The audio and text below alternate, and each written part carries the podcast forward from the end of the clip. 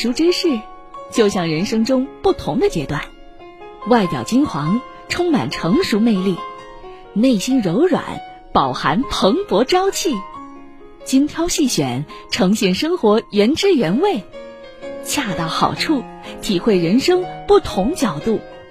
欢迎收听《半熟知识》。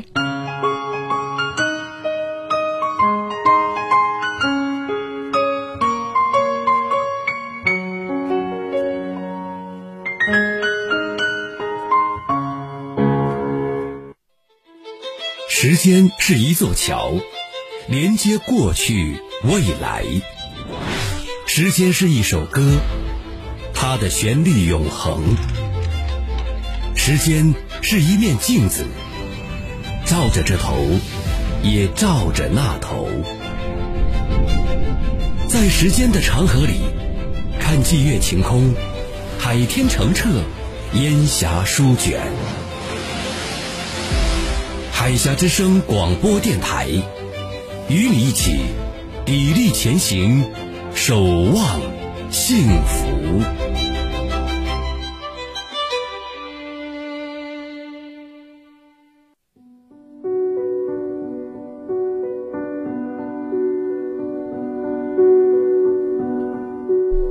各位早上、中午、晚上好，欢迎来到半熟知识，我是静帆。最近科目三不是异常火爆嘛，甚至火到了国外的 TikTok 平台，然后在我们台湾岛内呢，也就很突然的就火遍了宝岛南北。所以今天呢，我就邀请了两位我觉得很有文化的朋友，小哈和以安，来跟我一起讨论交流一下这个科目三火遍台湾，甚至是火遍全球的这样一个文化现象。他们先来给大家做个。打个打个招呼，Hello，大家好，我是小哈。听众朋友，大家好，我是以安。嗯，欢迎两位啊。这个科目三，你们两位了不了解？嗯，哎，我倒是在抖音上是有看到科目三。当时我看到这个消息的时候是，嗯、呃，海底捞的员工在跳这个科目三，哦、哎，我才关注到这个舞蹈的。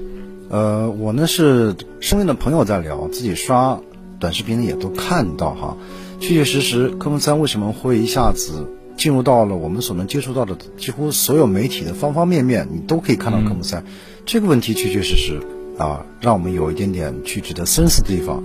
所以今天也非常感谢啊，金帆邀请我们来做节目，来聊聊科目三。嗯。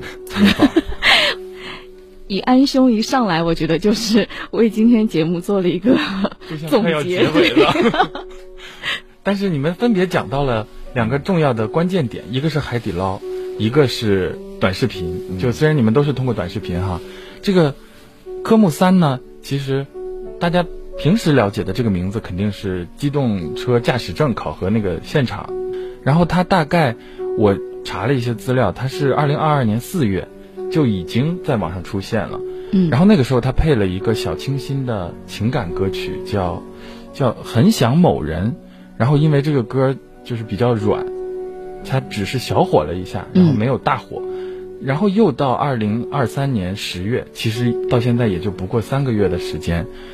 那个时候他突然就火了，原因是在广西的一个婚礼现场，有一个就一个嘉宾，然后他用这样一段舞蹈代替了那个婚闹，发到了网上之后，就迅速就火了啊！当然，他中间换了一个配乐，是一个国风的音乐，叫叫什么《一笑江湖》啊。然后实际上。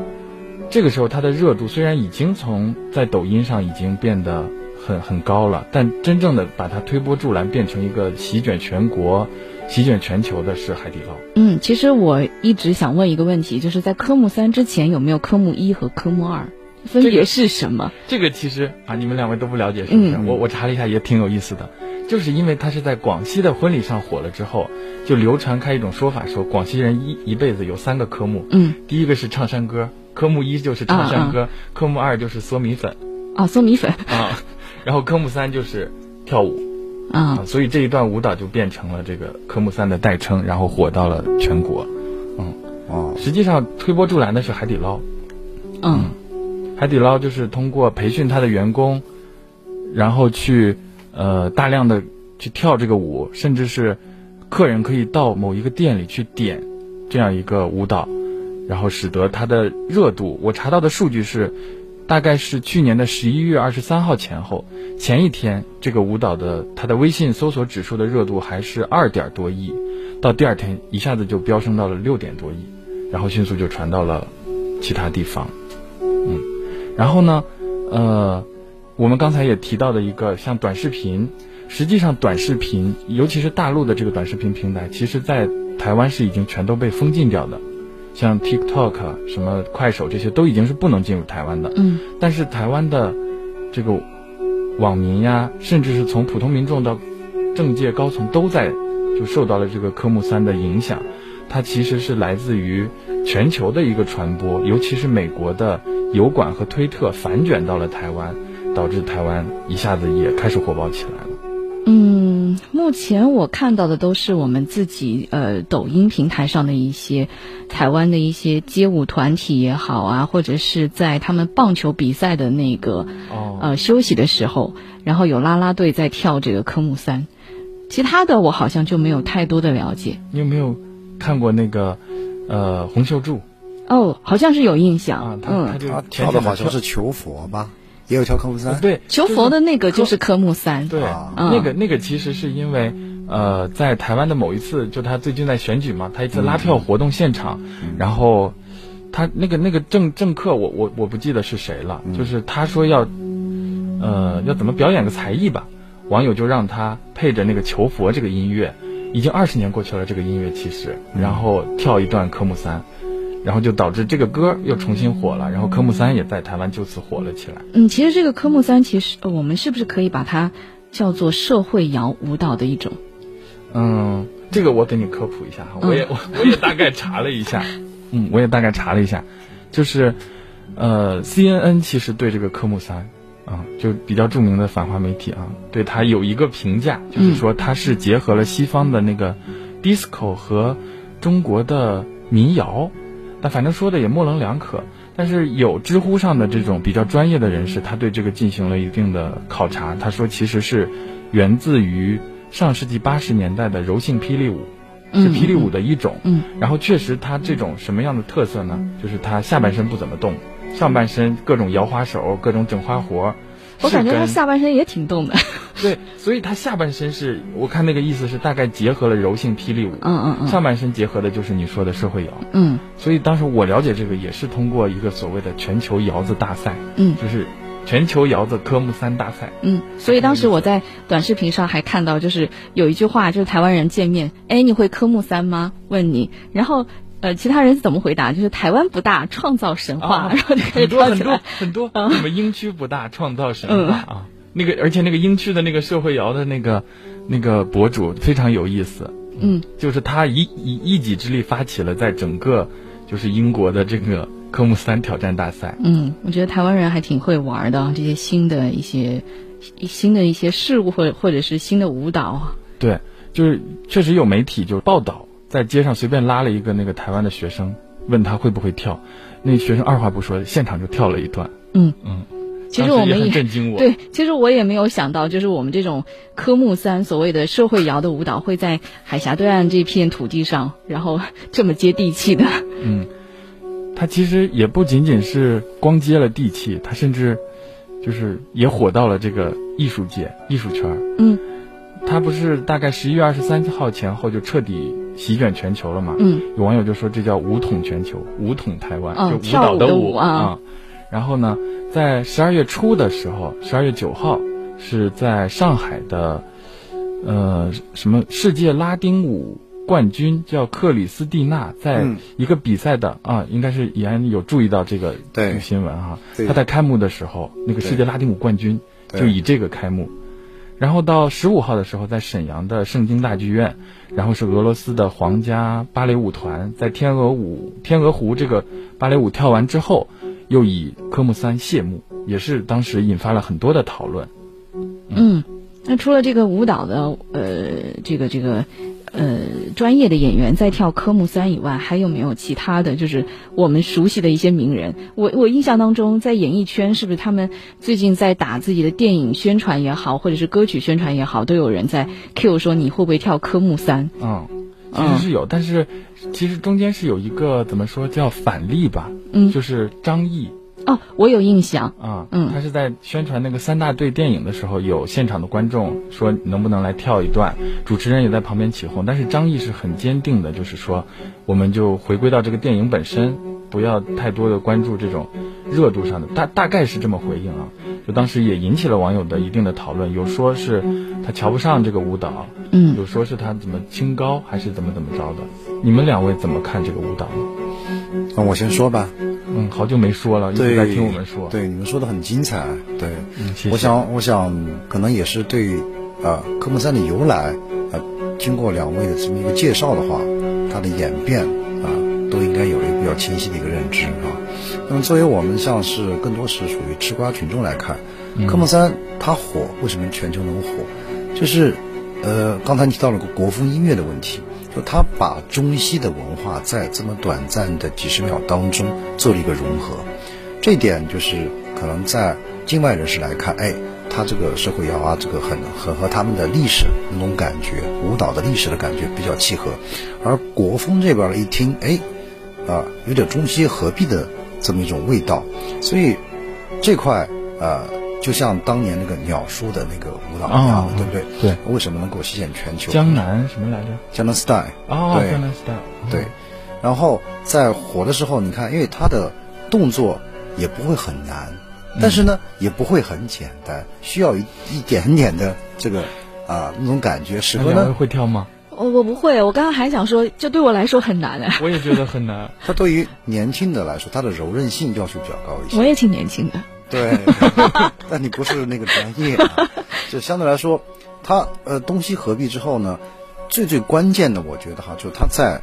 因为我们现在呃看这个科目三，它相当一部分之所以流传起来是通过短视频，嗯，包括你刚才提到的像油管等等啊，反馈回来等等，嗯，那么短视频当中，我们注意看哈，从它的那个视频的那个框架那个结构来看，对，一个人可以基本满屏的把它给占掉，也可以多屏来看。就它的那种呈现感特别特别的好，然后参与度也很高，对吧？一个很新鲜的东西，特别是在现在短视频的这个风口当中，我们看到有一个现象，就是当一件事情它能够迅速引起全民参与的时候，那说明它的号召力是特别强的。那么我一直在啊琢磨，就是科目三它的号召力是怎么来的、可以可以，一下子又上升到了这个。对这点，我想听听小哈的一个看法啊。问题抛回来了。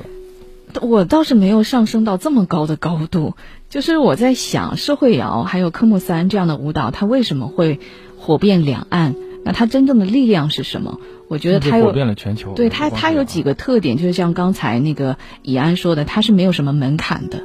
嗯，就是舞蹈看起来好像也挺容易的，呃，就是整个旋律也很简单，只要踩中那个节拍。嗯融入进去就可以了，好多都可以踩上这个节拍。对，然后第二呢，它是不需要一个特殊的场所的，就是我们在任何的地方，只要有一、哦、有一片空地，我们就可以。我怀疑你这番话是跟我查的时候看到的同样的资料，是吧？什么沙漠里、嗯、是不是？哎，没有没有。哦，嗯，反正我的理解是这样，而且他刚才呃，我们说到那个旋律的问题，它有很多的旋律都可以套得上那个节奏，像求佛也是。嗯嗯嗯，还有其他的歌曲也可以，所以我觉得它这几种特性就是，呃，让我们能够很快的接受，而且是很开心的去接受。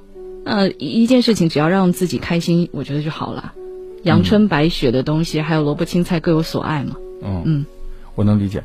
嗯，然后我了解到科目三就是像台湾的网友一样，是通过境外的这种视频，外国友人跳这个反卷过来。嗯嗯嗯给到了我啊，然后我知道说，哦，原来这个东西这么火，因为很很就是那个感觉，就像刚才以安说的这个，它有点很奇特，就是有一个网友评价，就是中国的这个科目三火到全球，它叫什么？他说这种这种感觉，它叫抽象，就是极其抽象的一个画风。然后我才注意到了这个流行的这样一一段一段现象。后来我刷到了很多。其中我印象比较深的有一个是一个我们蒙古族的小伙，他结合蒙古舞跳了一段。科目三吗？嗯，非常非常好看，就很有那个，嗯，草原，我从草原来的那种风味儿啊。因为本来本来蒙古就就非常的舒展，对对对对对，配合这个就很好看。然后我当时就觉得，我第一感受是觉得科目三，嗯，跟你类似吧，就说这种东西让人开心，就会没有什么压力。嗯嗯，更多的没有想，也没有像。就其实他这个整个这个火的过程中，我也看到，一开始因为他在海底捞火了之后，是有网民，比如说比较抵制这个东西，觉得它属于审美降级、审丑文化的一部分。嗯，然后这个时候，其实人民网还浅浅的下场批判了一下，就说这种如果做已经在店内影响到其他食客的就餐的话，是应该要适可而止的。但是反正这个走向是出乎所有人意料的，直接在。在大家还本来还在站队，说是要批判还是要，就是无所谓的时候，他迅速的就已经火到全球去了。嗯嗯，那那言听了我们的这个想法，请发表一下。我是这样看的哈。嗯呃，现在呃，在全球范围之内哈，啊、呃，可能从中国的感觉来说，可能更凸显一些，就是一个词儿叫内卷，对吧？嗯，大家平常都很忙。然后呢，前段时间两三年又是疫情，在整个这样这个社会大背景相对比较低沉的一个状态之下，有这么一个东西突然冒出来，所以迅速的能够吸引很多人参与其中。他又不需要很专业的你的那个什么学习，对不对？嗯啊，只要是想蹦，你都可以蹦一下。然后那个乐啊也很简单，就它的民众的参与性是门槛很低。但是呢，人跳完之后，啊、呃，运动了嘛，都会产生一点点的所谓多巴胺，或者出点汗，对不对？又很开心，又于身体有益，所以是一个老百姓都可以拿出来蹦一蹦、跳一跳。那么这个是属于它的全民的参与性，对不对？嗯、那么在这个我一直在强调这个短视频这个时代，在这个风口上哈，嗯，短视频实际上在这个科目三能够风靡全球的过程当中，是起到了一个非常非常重要的推波助澜的作用。这点是无可厚非的。如果没有现在的整个移动互联网的发展，我相信科目三不可能走到今天。嗯，那么绕过来又讲，为什么会在中国大陆先火起来？这个可能跟中国比较发达的这个互联网是有很大的关系的。嗯，你想，如果是在啊欧洲一些地区，甚至在美国的一些地区，对吧？嗯，他们目前的这个移动网络是跟不上的。那即使当地跳了，这个信息也传不出来，嗯，对不对？那么为什么现在我们在网上可以看到无数的啊版本或者无数的人在跳科目三？那说明什么？有相当相当多的人参与当中，而且他们可以把自己的科目三上传到网络上，嗯，对不对？这个就是海量嘛，对不对？嗯，所以科目三之所以能在全球传播，我觉得刚才的三个因素可能是缺一不可。啊，已经不知不觉讲了三个因素了。那那那你再给总结一下啊！第一个短视频，对，互联网最最重要的就是说，的短视频推波助澜哈，就是我们看到这是第一个因素，是短视频大家都可以录啊，这一点我们可以说很 自豪的讲，中国大陆的整个短视频行业的发展，应该在全球是首屈一指的，嗯，对不对？它的全民参与性这块是基础，第二一个就是。中国大陆的整个互联网，特别是移动互联网的发展，提供了强大的技术支撑。嗯，没有技术支撑，你这个东西看不到的。第三一个就是这个它有门槛低的这个全民参与性，全民参与性。对，啊、我觉得离开这三条，当然还有更多的因素哈。但是离开这三条作为基础的东西，我觉得科目三是走出去的。嗯嗯，其实科目三，我觉得它有一个隐含的标签，就是普通人。对，就是现在，其实我感觉。甚至我觉得未来吧，一段时间，至少是很很长一段时间，普通人这个标签会是短视频的内容创作者想要去占领的一个，这叫什么红海？他我我看到的有一种说法，我是认同的，就是所谓的土到极致就是潮。嗯，然后它其实表现的是当代的，不管是年轻人，因为它是从社会摇这样一种亚文化比较成熟的亚文化。然后发展演变而来的，还是说它表现了这种普通的底层的草根文化，都是表现出他们对于情感需求、对于归属感、对于认同感的一种向往，就是通过科目三这样一个载体表现出来了。嗯嗯，呃，我觉得，呃，你刚才说到的这个认同感是吧？嗯，还有归属感，呃，我我倒没有从这方面去想哈。当然，也其实是也有这个。呃，反对的论调，刚才咱也提到了，不仅仅是从这种文化批判上反对啊，就刚才你们说到这个门槛低，其实也不一定。就有，我记得一个例子，我查的时候就有一个例子，就是浙江有一个小男孩儿，然后他就是跳科目三，跳到膝关节什么挫伤，然后他是在学习的过程当中，还是在表演的过程当中？他就是我这个我没我没记住，他反正就是医生告诉他说，你这个最终诊断结果就是。就是什么膝关节挫伤，嗯，然后那个医生顺势建议了一波，就说这个舞蹈其实是对膝关节和踝关节有很高的要求的，嗯，啊，也不是也不仅仅是是年龄限制的，就是如果你的韧带不不行也不行，嗯嗯，然后另外一种从文化批判上反，就是也不能叫反对吧，就是对他有质疑的是说，他们就是这样的论调者持有者认为说，喜欢科目三的支持科目三的人，精神世界比较空虚，就是他们的。是生活中得不到持续的高质量的精神的满足和审美，所以才会不断的需要靠短视频这样一种，呃，文化快消品来刺激自己的这种需求心理什么的。嗯，你们两位怎么看这种论调呢？呃，我我觉得科目三它虽然是一个来自草根的文化，可以算是草根的文化吧，嗯、但是，嗯、呃，给我的感觉音乐是比较的粗犷。粗犷，呃，粗犷，舞姿其实也比较粗犷。你是不是受到了我说刚才蒙古舞的这个？不，我我第一次见到这个舞蹈的时候，啊、嗯，我是觉得他的舞姿是粗犷的，非非常原生态。原生态吗？嗯，我觉得是原生态的。嗯，呃，所以当时说在海底捞火起来的时候，我我我我没有觉得什么有有什么特殊的一些。因为海底捞经常整这样的看法对，因为我们在海底捞有过生日的时候就唱，什么那首歌怎么唱来着的？我忘记了，什么祝祝你生日快乐？对对对，就海底捞它就是这么闹腾的一个地方。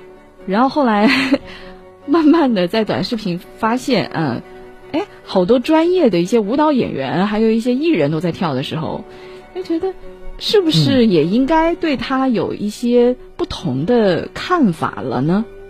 反正现在这种看法比较统一了，因为它是真的是一次强势的这个文化席卷了全球。甚至我们好像还赋予了他一些呃文化自信方面的一些期许。嗯，这个这个我倒是没有关注到。嗯，呃、就就我们科目三是走出了啊，就就地球不大，创造神话，创造了一个新的神话。我觉得就是赋予了更多的一些价值方面的东西。嗯。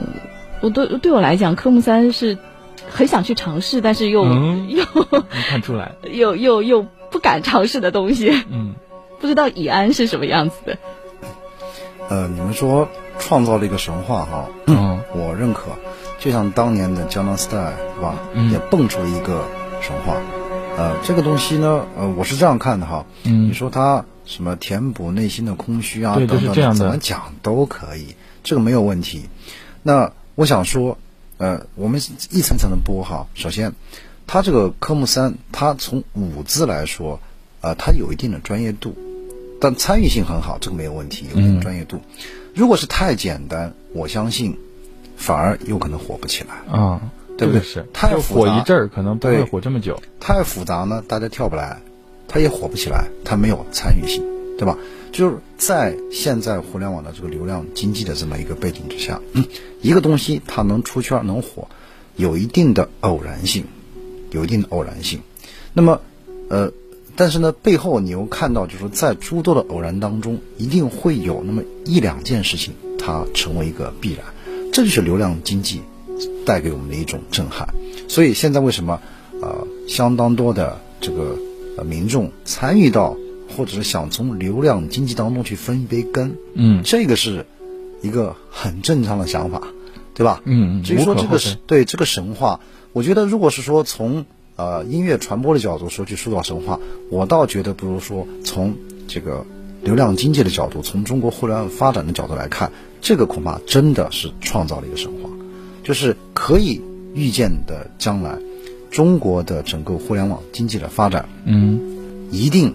会像突然，这个好高大上啊！对，我觉得这个我们可以，因为我们现在很多就是说，哎，我可能年岁比二位虚长一些哈，就是实长实长呃虚长一些，就是说我可能看问题的话，呃，可能看的会相对的就朴朴，也不说叫朴实哈，就相对的是可能符合我的人设，深沉一些。对，嗯、我觉得就是说这背后，实际上你可以看得到未来我们的整个的商业也好，经济也好，它的一些窗口会在什么地方？哦，对，这个表面上我们看到的是一段舞蹈，是一段音乐。但实际上背后可能预示着什么？预示着中国文化也罢，对，那我可不可以把它经济也罢，它未来会不断的去走向全球。对，我把它总结为一种文化经济，文化可以没有问题，是不是？嗯，没有问题。嗯，其实也不仅仅是科目三，嗯嗯，像。我们其实大家也都熟知的，有在岛内火过很多大陆的这种不不管是电视剧，像最近这个《繁花》，嗯，对，又一次在岛内这个火起来了。嗯，以前其实有一首歌《甄嬛传》，其实啊，对《甄嬛传》呀什么的，嗯，甚至像我们这边风评也不算那么好的电视剧，什么《三十而已》《延禧攻略》，啊，也都有在台湾就很爆火过一段时间。嗯，音乐上也有，我我今天查资料的时候也看到有一首歌。完全是一首，这叫什么民族风的音乐，叫《可可托海的牧羊人》。嗯，然后也是伴随着这个短视频就火到了台湾。嗯、所以我其实很认同的，有一个网友对科目三这个火的一件事情，他有一个就怎么说，也是像怡安说的，有一点他带一点这种俏皮的说法，他就说，呃，这种草根文化呢，一方面它是贴近于大众的审美水平，并且呢又高于。大众的审美认知一线，就是像你刚才说的，它虽然有门槛，但它也不低，也不是那么高，它正好。然后呢，另一方面，其实它证明了大家没什么正经事儿可干，是吗？对，所以呢，他的他俏皮的这个这个评论的人，他说的是什么呢？不要以为不干就是没有正经事儿，不干正事儿是诋毁，因为上一个这样大家吃饱了饭，然后有点文化的，都满地就到处浪的。那个时代是唐朝，嗯，所以其实他是以这样一种，呃，这样一种表述在表达你刚才说的文化自信。因为唐朝的时候，我们是确实是整个世界的这个文化中心，嗯，这个这个网友他其实可能从这个里头看到了一点这样的影子。嗯，当时看到这个评论，我还印象挺深的，嗯。但不管我觉得是文化经济也好，还是说流量经济也好，就是一个社会摇的舞蹈可以。哪怕说拯救一个非常苦在加班的社畜都，他们的灵魂、嗯、就是这种苦哈哈的灵魂，对，这样我觉得就已经达到了这个呃科目三想要达到的一些效果。嗯嗯，行，但是我觉得科目三在创设的初衷的时候，他可能没有想到自己效果会那么大。嗯，对，所以这就是今天我找两位一一个初衷嘛，就是因为。它算是一种文化现象，嗯、这种现象它一定是契合了群体的某一种心理的。他可能一个人发起的时候，他只是他在排解，像小哈说的这种他自身的这种苦哈哈的生活。嗯，但是他的苦哈哈的生活引起了一个群体的共鸣，导致他变成了一场现象级的狂欢。那甚至我们把呃台湾也纳入了整个这场狂欢当中。世界上大家真的是从这个角度说命运共同体吧。就是说，他现在是反正是出圈了，嗯，就是让所有的人，哪怕说，呃，海峡两岸的人民也好，或者是全球的人民也好，扭到同一片土味的舞蹈里去，那都是真正的全民幸福。那今天我们已经也已经聊了很久了，对这个科目三是什么，然后他怎么火起来的，又火到了什么程度，以及呃为什么他会这么火，也有一定的。就大家各抒己见，也聊了一些，有深沉的，有这个像我这样比较浅陋的，然后也有打擦边打擦边球的，就是边缘 OB 的这种。哎，你在说我，我知道。然后反正已经挺完整了，那我们这一期的半熟知识就打算先到这里，也请怡安和小哈跟大家拜拜一下。嗯，有机会我们再聊。嗯，今天的话题很开心。好好知识，好吧，那拜拜，我们下期再见。拜拜。